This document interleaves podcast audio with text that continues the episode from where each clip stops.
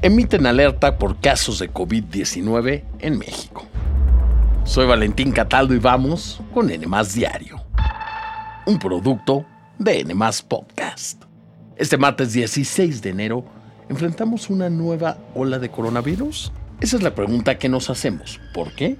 Resulta que el sistema de información de la red de infección respiratoria aguda y grave de la Secretaría de Salud confirmó que hasta este lunes 15 de enero hay en total 8 hospitales saturados en el país, es decir, con el 100% de la ocupación de camas por enfermedades respiratorias como COVID e influenza. Entre ellos están el Hospital Villa Sola Vega en Oaxaca, el Hospital General de Tepatitlán, Jalisco, el de especialidades en Torreón, Coahuila, y dos en Ixmiquilpan, Hidalgo, el Hospital General Calvillo en Aguascalientes, el de Pátzcuaro en Michoacán y un hospital privado en Hermosillo, Sonora.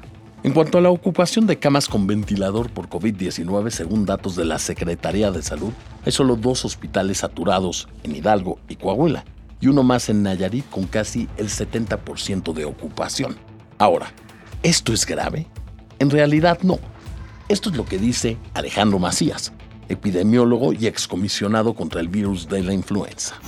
Nos encontramos a mediados de enero del 2024 y hay que decir que eso es relativamente normal para la época, porque en las épocas de frío hubo una disrupción ahora con la pandemia en donde teníamos infecciones todo el año, pero en las épocas de frío teníamos básicamente eh, influenza, coronavirus y virus incisional respiratorio. Por fortuna no está colapsando en este momento los hospitales, las instituciones, las terapias intensivas.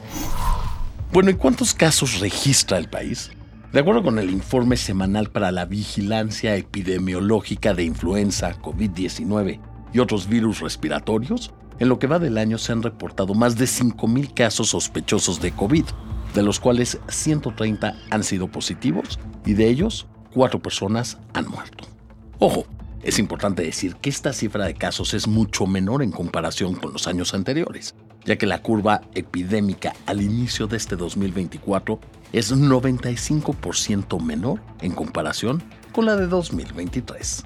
Y a todo esto, ¿cuáles son los estados con el mayor número de casos confirmados y qué grupo de edad es el más vulnerable? Bueno, pues en cuanto a estados es Ciudad de México, Puebla, Nuevo León, Querétaro, San Luis Potosí, Zacatecas, Estado de México, Yucatán, Veracruz y Tlaxcala. Y en lo que se refiere a la edad, las personas mayores de 65 años siguen siendo las más vulnerables, le siguen aquellos de entre 25 y 29 años, después los de 30 a 34 años y finalmente el grupo de 50 a 59 años. Ante todo esto es importante recordarles el uso de cubrebocas en espacios cerrados, poco ventilados y en aglomeraciones.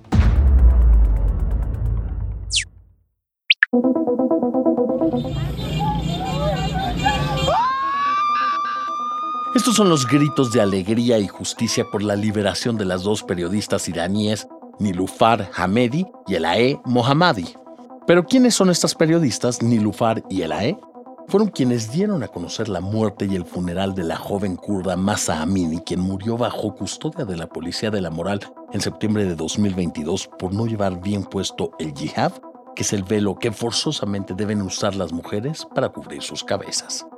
Nilufar Hamedi, de 31 años, trabajaba en el diario iraní Sharq Daily y fue quien tomó la fotografía de Masa intubada en el hospital y de sus padres abrazados llorando. Imágenes que fueron punto clave para las protestas que se llevaron a cabo a partir de ese momento y en los siguientes meses en Irán en contra del régimen islámico. Mientras que Elae Mohammadi, de 36 años, cubrió el funeral de Masa donde algunas mujeres se quitaron el velo al grito de mujer, vida y libertad. Frase que les dio identidad y se convirtió en un símbolo de lucha y resistencia. Bueno, después de esto las periodistas fueron detenidas en distintos momentos y llevadas a la prisión de Evin en Teherán, lugar conocido como el infierno por las familias de los presos y a donde son llevados justamente los presos políticos pues tras 15 meses en la cárcel acusadas de conspirar contra la seguridad nacional, de colaborar con Estados Unidos y hacer propaganda en contra de la República Islámica, y condenadas a 6 y 7 años de prisión, las periodistas quedaron en libertad bajo fianza y tienen prohibido abandonar Irán.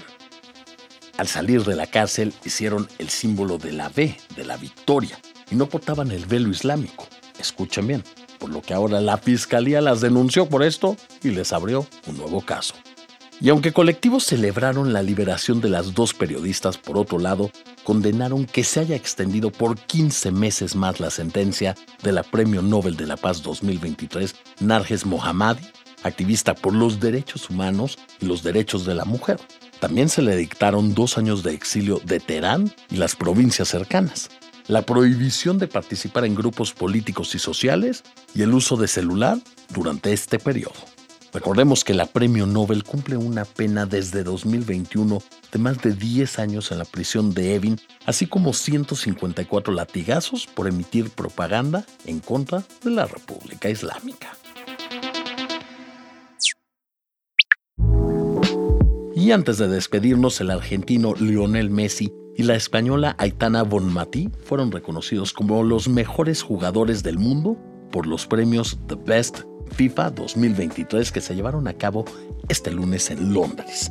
Este es el tercer FIFA The Best de Messi, sumado al balón de oro que ganó en 2023, mientras que en el discurso de Aitana Bonmatí, la jugadora dijo sentirse orgullosa de pertenecer a una generación poderosa de mujeres que están cambiando las reglas del juego. Díganme una cosa, ¿ustedes creen que Messi fue el mejor jugador de 2023? Por favor, contesten nuestra encuesta en la sección de comentarios. Espero que tengan un gran martes y no olviden seguirnos, activar la campanita de notificaciones y nos escuchamos en el próximo episodio de N Diario, un producto de N Podcast.